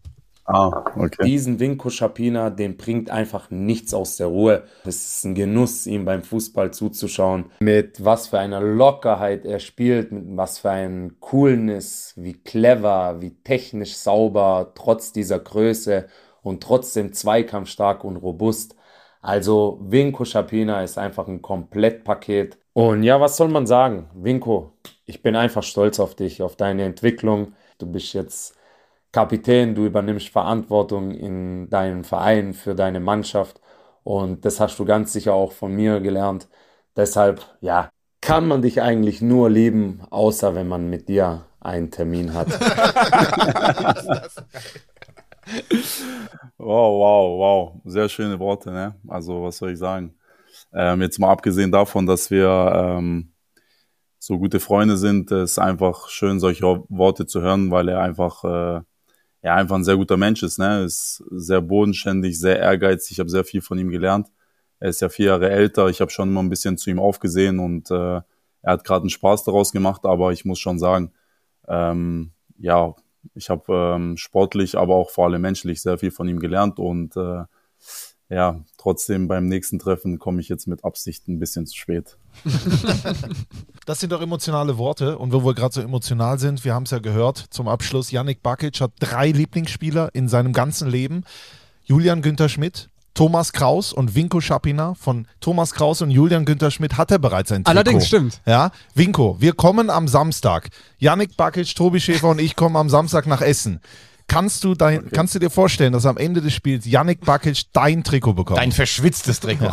Ähm, also Thomas hat mir ja schon mal bei einem Spiel gesagt, dass äh, Yannick Bakic ähm, mich lobt äh, hinter der Kamera. Da habe ich noch nicht ganz äh, das in dem Gesicht zuordnen können. Jetzt kann ich's. Äh, und äh, ich habe Dani Jara, dem Co-Trainer, Na, nein, ich habe Dani Jara, den Co-Trainer von Bielefeld, äh, schon ein Trikot versprochen. Aber ähm, dir verspreche ich auch, äh, ein Trikot gibt's am Samstag. Also alles gut. Jawohl, Wahnsinn, jawohl. Wahnsinn. Vielen Dank. Ganz stark. Toll. Winko, du kannst es, du kannst es nicht richtig sehen, aber das, da schimmert es fast verdächtig in den Augen bei Janik. Tränen bei Yannick Bakic. Toll. Ich glaube, wir müssen aufhören an dieser Stelle. Viel Glück morgen im Landespokal, sag ich noch. Ja, danke, danke. Stimmt, erstmal müssen wir das gewinnen. SV Strahlen. Oh ja, das wird auch schwer. Aber da drücken wir die Daumen und äh, ähm, dann musst du ja jetzt äh, weg zum Training, oder? Richtig, richtig. Zweite Einheit. Boah, Doppeleinheit vom Pokal, Wahnsinn. Nee, also nur für mich, weil ich spiele morgen nicht. Winko Schapina, der Kapitän von Rot-Weiß Essen. Vielen Dank, viele Grüße an alle da in Essen. Und äh, wie gesagt, dann sehen wir uns am Samstag zur feierlichen Trikotübergabe. Wir freuen uns Sehr sehr. schön, ich freue mich sehr, Winko. Winko, danke sehr. Richtig. Danke, Tschüss. Danke euch. Tschüss. Macht's gut. Ciao, ciao. Ciao. Ciao, ciao. Endlich wieder was zum Anziehen. Ich hab echt gedacht, du wärst gerührt. Apropos, apropos was zum Anziehen, da hängt da immer noch das Trikot von Die Schalke. Das muss jetzt endlich mal weg, Herrgott. Kann der nicht mal treffen? Ja gut, das, ja. Wir haben jetzt schon so viel Zeit gebraucht. Ja, wir müssen jetzt Was ist eigentlich mit Saarbrücken? Doch, reden wir nächste Woche mal drüber. Lieber Sebastian Jakob. Danke nochmal, Tobi. Lass uns auf den DFB-Pokal gucken. Ja, hat ja miteinander zu tun. genau, möglicherweise. Saarbrücken müssen wir schon noch machen. Ja. Ne? Also, Also, Saarbrücken, das Spiel gegen Dresden ist in der Halbzeit, das habt ihr mitbekommen, äh, abgebrochen worden, weil der Platz einfach unter Wasser stand. Thomas, du warst ja da, also hätte man gar nicht erst anpfeifen dürfen? Also ich muss sagen, ich finde im Nachhinein, dass der Schiedsrichter schon äh, sich bemüht hat und auch schon viel ähm, richtig gemacht hat. Habt ihr gerade das Wetterradar, oder? Genau, das ist das Live-Bild oder Na, was? genau, oder? ich habe seit heute Morgen, also es ist ja der, die, die große Frage, wird das DFB-Pokalspiel, das Spiel des Jahrhunderts für den ersten FC Saarbrücken, wird das überhaupt stattfinden? Und seit heute Morgen schaue ich nur noch auf die äh, Wetter-App, beziehungsweise auf, das, auf die Webcam Saarbrücken. Wo, wo steht die denn drauf? Das, das musst du ja wissen, wo das, wo das ist, keine Ahnung. ähm, aber heute Morgen hat es noch, mal geküsst. heute Morgen hat's noch geregnet. Aktuell ist es, äh, ist es bedeckt und trocken. Also ich weiß übrigens gar nicht, ob das das Spiel des Jahrhunderts ist. Das sehe ich gar nicht so. Ich glaube, dass wir das alle auch insgesamt größer machen. In Saarbrücken sagt keiner, boah, wir haben eine Chance gegen die Bayern. Die, die Situation in der dritten Liga belastet die mehr als so, ich meine, die Bayern schlägst du normalerweise nicht. Da kannst du selbst, äh, äh, wenn der Platz jetzt äh, völlig umgepflügt ist, das ist schon ein schwieriges Los, finde ich. Ich glaube, Yannick meint das Spiel des Jahrhunderts aus Sicht des FC Bayern. Achso, okay. Das, das- das, das ich bleibt. Hast du falsch verstanden. Naja, aber ich wollte jetzt noch mal ganz kurz sagen, es gab ja gestern, und das hat mich eigentlich erstaunt, es gab unheimlich viele Pfiffe und, und äh, Buhrufe, als das verkündet wurde, das Ganze. Und um den Schiedsrichter mal in Schutz zu nehmen, bei der Begehung am Morgen hat es nicht geregnet. Und wenn es nicht regnet, hat man schon die Hoffnung, dass über die Drainage einiges wegkommt. Dann hat er eine Stunde vorm Spiel, hat's, als sie rauskamen, hat es auch nicht geregnet. Und dann fing es aber während dem Spiel permanent wieder an. Es gab einige Bereiche am Spielfeld, da lief gar nichts. Es gab andere, da lief's. Ich hätte von vornherein, als ich, als ich drauf geguckt habe, eher gedacht, das sind keine regulären Bedingungen, aber beide wollten spielen. Saarbrücken wollte spielen, weil, glaube ich, auch einfach der Wunsch da war, ein positives Erlebnis vor diesen vier entscheidenden Spielen zu machen. Und Dresden war nun mal da und wollte dann auch spielen, weil es für sie mit Freiburg die weiteste Anreise ist. Ähm, wenn, glaube ich, hätte man das Ganze schon am Freitag absagen müssen, bei der Wetterprognose, die da war. Und dann fängt äh, irgendwann hört auf zu regnen. Dann sagen alle, warum habt ihr das gemacht? Als dann alle da waren, hat man es schon versucht. Und ich hätte mir sogar vorstellen können, wenn es eine halbe Stunde nicht weiter geregnet hätte, dass man es hätte durchführen können unter den schweren Bedingungen. Am Ende haben alle gesagt, man kann das einsehen. Und ich finde, wenn der Schiedsrichter das Gefühl hat, die Sicherheit oder die Krank Gesundheit der Spieler ist nicht mehr gerechtfertigt, dann ist das absolut nachzuvollziehen. So sieht's aus. Genau. Also ich hätte es auch, also ich war jetzt nicht da, aber ich hätte es auch gar nicht angepfiffen. Man hat gesehen mit der ersten Sekunde an des Spiels, das darfst du eigentlich nicht stattfinden lassen, das Spiel. Aber ich kann verstehen, dass, also sobald es dann ähm, ähm, an äh, Verletzungsgefahr geht und äh, musst du es eigentlich direkt abbrechen, beziehungsweise darfst gar nicht erst anpfeifen. Und wie du richtig gesagt hast, musst du eigentlich schon am Freitag absagen. Genau das, weil jetzt war Stadion voll, auch äh, 12 oder 13 Genau. Dresdner waren da. Das ist ja auch ein immenser Aufwand. Ich glaube, man hat schon versucht, es alles so weit zu beugen. Und jetzt ist halt die Frage, wie geht's jetzt weiter? Ist das ein Wiederholungsspiel ab Minute 46 oder ab Minute 0? Das hat ja gestern der Schiedsrichter auch gesagt, das entscheiden die Gremien. Ja, vor allem wird es aber spannend, wird am Mittwoch gespielt und wie sieht der Rasen dann aus? Weil wir sind ja, also die Bayern spielen natürlich lieber auf dem Teppich und die Chancen für Saarbrücken, ich weiß, die stehen bei 0,001, aber die haben sich schon ein bisschen erhöht. Aber Stand 13.17 Uhr am heutigen Montag äh, ist noch nicht klar, ob das, statt, äh, das Spiel stattfindet. Jetzt, wenn die Leute gerade den Podcast hören, also am Dienstag, Dann wissen sie es. dann wissen sie es. Ihr wisst jetzt, jetzt gerade mehr als wir. Das ist in der K1 Stunde. in der Zukunft. Ja, Wahnsinn. Wie KI. K1, Kabel 1. Aber ich meine, äh, der Terminkalender spielt natürlich auch eine Rolle, denn sie haben schon das Nachholspiel gegen Duisburg noch zu absolvieren, laufen jetzt äh, spielemäßig so ein bisschen der Musik hinterher. Ich finde es einen riesen Nachteil. Ich finde es einen riesen Nachteil. Also wenn du schon da unten stehst und du hast immer noch zwei Spiele in der Hinterhand und du bist gefordert, die auch, also du rechnest ja immer schon so, ja, wenn wir das gewinnen und das gewinnen, dann sind wir wieder dran. Aber so darfst du ja nie im Leben rechnen. Und Vollkommen bei dir. wenn du, es ist ja häufig auch in der Regionalliga so, dass Mannschaften, weiß ich nicht, Siegen zum Beispiel, Siegen wird nie im Leben irgendwie aufsteigen in die, in die dritte Liga, weil bei denen ist immer Schnee von November bis März, die haben immer 25 Nachholspiele und das kannst du nicht leisten, dass du irgendwie mit 25 Nachholspielen noch Erster wirst in der Regionalliga und irgendwie aufsteigst. Das Vor allen Dingen jetzt, wo Patrick. Helmes zurückgetreten ist.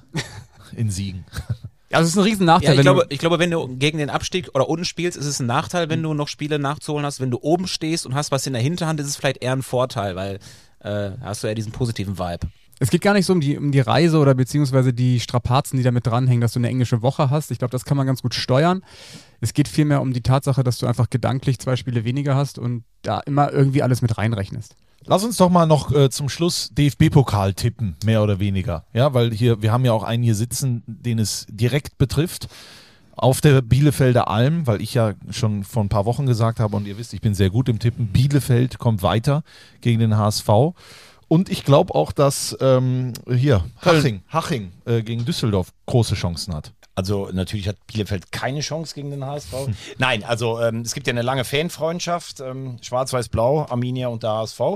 Ähm, natürlich hätte ich mir das Pokalspiel lieber vor vier, fünf Wochen gewünscht. Äh, die Arminia ist jetzt, hat sich gefangen, das Ding wird voll sein. Äh, und ich finde, wenn ein Zweitligist beim Drittligisten spielt, dann finde ich es noch nicht mal, dass du jetzt sagen kannst, das ist ein Riesenfavorit. Klar sollte der HSV dieses Spiel gewinnen, das hat auch eine finanzielle Komponente, aber wir waren in den letzten fünf Jahren zweimal im Halbfinale, da gegen Leipzig und Freiburg ausgeschieden. Dass du als Zweitligist in der heutigen Zeit ein Pokalfinale erreichst oder vielleicht sogar gewinnst, ist schon relativ, es ist schwieriger geworden als früher. Also ich will natürlich, dass wir weiterkommen, aber Fokus hat natürlich trotzdem der Aufstieg aus der zweiten Liga. Also fünf Drittligisten sind noch mit dabei im DFB-Pokal. Plus Ähm, der FC Homburg als Viertligist. So, ich glaube, dass es nur einer in die nächste Runde schafft und das ist Viktoria Köln. Ich glaube, dass sie Frankfurt zu Hause schlagen. Ich glaube, alle anderen haben keine Chance. Frankfurt ist aber zum Beispiel, hat sich jetzt auch gerade so ein bisschen. Ja, aber die. Viktoria hat irgendwie, haben die, haben die was. Da ist Herr Henning jetzt aber, ne? Kreuzbandriss, Ja. gute Besserung an dieser Stelle. Aber ich, ich äh, traue also ich trau denen das auch zu. Ich habe aber Frankfurt jetzt in der Europa League gesehen beim 6 zu 0 gegen äh, Helsinki. Äh, Wenn sie da, Mamouche ist richtig gut im Flow. Also da muss Viktoria Köln schon einen Sahnetag erwischen. Sandhausen gegen Leverkusen natürlich eigentlich auch keine Chance. Da hast du ja vor ein paar Wochen zu Recht gesagt, Xabi Alonso ist kein Trainer, bei dem der Schlendrian reinkommt. genau. Und deswegen glaube ich auch, dass Leverkusen. Aber ich bleibe bei Bielefeld und der Spielvereinigung Unterhaching, Janik. Ich bin auch bei Haching. Ja? Ich glaube, einer kommt weiter, beziehungsweise anderthalb. Ich glaube, der Dienstag wird so der Tag der, der möglichen Sensation. äh, Bielefeld, glaube ich, in der aktuellen Phase total unangenehm für den HSV.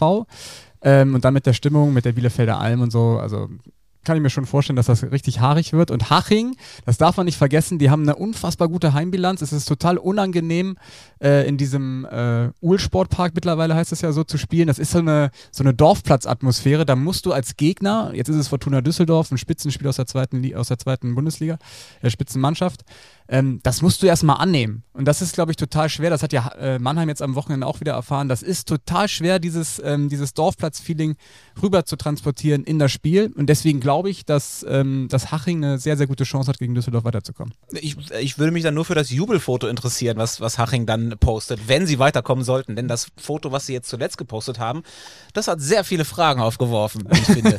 Genau. Also Zeig das mal bitte und um- erklär mal, was darauf zu sehen Um ist. die beiden Granten mal hier äh, ähm, ins Boot zu holen. Wenn ihr mal nach links wischen würdet, ähm, das ist so ein obligatorisches Siegerfoto, was Unterhaching immer macht, wenn sie zu Hause gewinnen. Ähm, da treffen sich anscheinend immer alle Spieler in der Kabine. Ähm, alle werden, äh, guckst du jetzt noch weitere Fotos an? Oh, du hast aber eine attraktive Frau, muss ich sagen. Nein, es ist so, dass, äh, dass die Mannschaft anscheinend, und das finde ich ja, ist ja dieses, dieses Gelebte in Hachingen, die treffen sich in der Kabine, die machen ein Siegerfoto. Und da gibt es ein, zwei Fragezeichen, die wir haben. Ähm, und zum einen ist es, ähm, im Hintergrund sieht man immer ein Puzzle. Ähm, mit jedem Siegerfoto wird das irgendwie weitergepuzzelt, aber man weiß noch nicht, was da draufsteht. Das ist irgendwie so ein kleines Geheimnis. Ah, das ist doch ähm, die Indianer von Cleveland. Ken kennt einer diesen Film? Nein. Ende Ja, ja. 80er, Anfang 90er Jahre, die erfolgloseste Baseballmannschaft aller Zeiten. Da kommt der Trainer dahin und der lässt irgendwie so ein Puzzle zusammenbauen und das ist ein Playmate, das leicht bekleidet dann irgendwann am Ende in der Kabine steht und sie gewinnen die Meisterschaft. Vielleicht ist es sowas ähnliches. Ja, aber lass uns doch mal da nachfragen. Können wir da nicht einfach mal. äh, Ja, vor allem das fragen? zweite große Fragezeichen ist äh, Markus Schwabel, der hat, da sind wir wieder bei der Klammer, äh, so eine Halloween-Maske auf. Becky, du bist doch der Experte in Sachen Halloween, was ist das? Ist das auch ein Film? Ja, es, irgendwie hat der eine, eine, Maske. eine Horrormaske auf, also deswegen ähm, ist jetzt nicht abgesprochen. Wir rufen doch einfach mal jetzt mal Markus Schwabel an und Ja, äh, du, ich, äh, können wir gerne machen. hau rein. Der, der weiß von nichts. Der weiß von gar nichts. Ich, ich, äh, ich versuche mal die Stimme von Fabian Klos nachzumachen. Da geht er bestimmt dann. Da freut er sich dann. Der ist doch Sportdirektor, der muss doch jetzt. Das ist sein Papa. Achso. Ja, gut. Willkommen bei Recht. O2. Bitte hinterlassen Sie eine Nachricht nach dem Signalton. Ja, das wäre jetzt die große Chance gewesen, bei dem Drittliga-Podcast der Welt äh, teilzunehmen. Hier ist 4 zu 3, hier ist Christian Straßburg, Thomas Wagner, Tobi Schäfer und Yannick Bakic. Wir hatten Fragen, viele Fragezeichen. Ihr werdet jetzt prominent vorgekommen in unserem Podcast. Ich würde mal sagen, Chance vertan. Wir rufen nie wieder an. Nee, es gibt aber Fragen, ne? Die Ja. wollen wir beantwortet haben. Was hat's mit dem Siegerfoto immer auf sich? genau, was hat's mit dem Siegerfoto auf sich, Markus? Und was, äh, welches Geheimnis steckt hinter dieser Halloween-Maske, die du immer aufhast? Und welches Puzzle soll da enthüllt werden? Ist es das aus die Indianer von Cleveland oder? Fragezeichen. Tja, Antworten bitte. Bis nächsten Montag. könntest du uns dann auf, aufs Band sprechen. Hier ist die Nummer 01. Und viel Erfolg gegen Düsseldorf. Ihr kommt weiter, haben wir gesagt. Wir melden uns wieder. Danke, Markus. Tschüss. So. Darf ich noch die Frage der Woche stellen oder? Unbedingt. Okay, ihr habt gerade über die Terminhatz des ersten FC Saarbrücken gesprochen. Ähm, und ich glaube, es gab ja immer früher auch, als Rasenheizung noch nicht da war, also strenge Winter gab. Zum Beispiel wurde das Pokalfinale 1970 erst nach der WM gespielt, also schon zur, zur neuen Saison. Ähm, es gab mal einen ehemaligen Drittligisten, das ist noch gar nicht so lange her, der hat am Ende einer Saison, also selbst noch Bundesligist war, in 24 Tagen zehn Spiele bestritten. Also das müsst ihr euch mal vorstellen. Das ist, das sind noch nicht mal mehr in vier englische Wochen, sondern du spielst praktisch teilweise alle zwei Tage. Ähm, in, ähm, in Bundesliga in, äh, und internationalem Pokalwettbewerb mit so vielen Nachholspielen, zehn Spiele in 24 Tagen. Weiß einer von euch, wer das war? Ich glaube, ich weiß. es. ehemaliger Drittligist. Ich glaube, es äh, KfC Oerdingen. Stark. Ganz stark. Ich habe ja zugehört. Die Geschichte hat auch Rudi Baumer häufiger erzählt. Ach so. Nein, äh, hat, hat, er, ähm, hat er vielleicht tatsächlich, aber es war damals so, die sind Pokalsieger 1985 gegen die Bayern geworden, im ersten Finale in Berlin aller Zeiten. Ähm, haben dann im Europapokal unter anderem das Wunder von der Grotenburg gegen Dynamo Dresden gehabt, sind bis ins Halbfinale gegen Atletico Madrid gekommen und haben hinten raus, glaube ich, in der Bundesliga die letzten sieben Spiele noch nicht mal mehr verloren, sind Dritter in der Abschlusstabelle geworden und haben einfach alle zwei Tage gespielt, da hat gar keiner mehr trainiert, die haben sich nur noch in irgendwelche Eistonnen gelegt. Und also ich meine, da- das ist wirklich schon, auch damals bei diesen Bedingungen, die teilweise herrschten, finde ich das eine enorme Leistung. Also Chapeau damals äh, an den KfC Uerdingen, Und liebe Grüße an Rudi Baumer. an Rudi Bommer. Und der KfC jetzt wieder insolvent übrigens, ne? Schon wieder. Schon wieder, kurz davor. Bald sind es gar keine Spiele mehr in 24 Tagen. Genau. Äh, wir haben zum Schluss noch eine Überraschung für euch, also nicht für euch drei, äh, sondern für euch, die jetzt gerade den Podcast hören. Und zwar haben wir jetzt die Möglichkeit geschaffen für euch, dass ihr euch bei uns melden könnt. Wir haben ein eigenes 4 zu 3 Handy sozusagen mit eigener Nummer, mit eigenem WhatsApp-Channel, wo wir 24-7 zu erreichen sind. Christian Straßburger wird dann immer persönlich rangehen, wenn ihr nachts um 3 Uhr anruft. Okay, das wusste ich gar nicht. Ja, das ist ganz neu. Das ist seit heute. Wo ist denn Ähm, das Handy? ja, das Handy liegt äh, noch an einem geheimen Ort. Aber es gibt zumindest schon mal die Nummer. Die steht auch in den Shownotes. Äh, ich kann sie auch einmal nennen. Macht das Sinn? Oder kann, Ja, natürlich. Jetzt klar. mitschreiben. Mit, mitschreiben. Holt mal Zettel und äh, Bleistift. Äh, 0151 5655 8335. Wenn ihr also Was ist das Aldi-Talk? wenn, wenn ihr also Fragen habt, Anregungen, Meinungen, äh, irgendwas anderes, was ihr loswerden wollt, ähm, dann schickt uns das doch gerne. Gerne als Sprachnachricht und dann schafft ihr es auch möglicherweise hier in diesem Podcast. Oder Fotos, Videos. Kann man da auch schicken. Thomas, für dich heißt es aber natürlich trotzdem weiter hierher kommen. Du kannst jetzt nicht einfach eine Nachricht schicken. Wagner schickt nur noch Sprachnachrichten. Also wir freuen uns da sehr über euren Input, äh, werden dann vielleicht demnächst auch mal konkret äh, irgendwie Fragen stellen, äh, wollen euch auf jeden Fall teilhaben lassen an diesem Podcast. Ja, tolle Idee. Wunderbar. Vielleicht Lassen wir es jetzt. Jetzt ist gut. Ja, gute Woche. Dann den kurzen noch der Ausblick, da, wo wir drei sind, haben wir ja besprochen. Strassi, Yannick und ich sind dann in Essen, Hafenstraße gegen Bielefeld. Genau, ich, ich greife das Trikot ab und dann fahren wir nach Hause. Aber wo ist denn der legendäre Thomas Wagner? Ich bin am, äh, ich habe am Freitagabend Treffen der Rheinlandmeister von 1988 von der Spielvereinigung Andernach. In Andernach. Am Samstag bin ich für Sky beim ersten FC Köln, beim Weißen Ballett gegen den FC Augsburg. Am Sonntag beim Halloween Grusel Klassiker Waldhof gegen Duisburg. Und am Montag Glanzparade bei Sky mit Wolfuß. Beim Krisenkracher, wie äh, Sebastian Schuppan gesagt hat am Freitag. Riesengag noch zum ersten FC Köln, jetzt gegen Leipzig ja 0-6 verloren. Riesengag von äh, unserem Lieblingskollegen Christian Riewe, alias Fox. Der Beste. Der sagte, Köln mit einem ziemlich guten Nix-Goals-Wert. Darüber wird gelacht. Wenn ich hier aber, äh, ne? Na gut.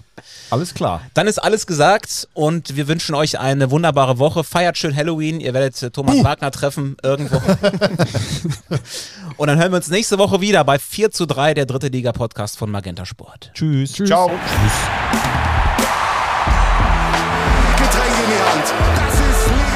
Hitzig und emotionsgeladen. 3. Kritisch auf diese 90 Minuten schauen. So funktioniert das auch. 4 zu 3, der dritte Liga-Podcast von Magenta Sport. Wollen wir das mal so stehen lassen?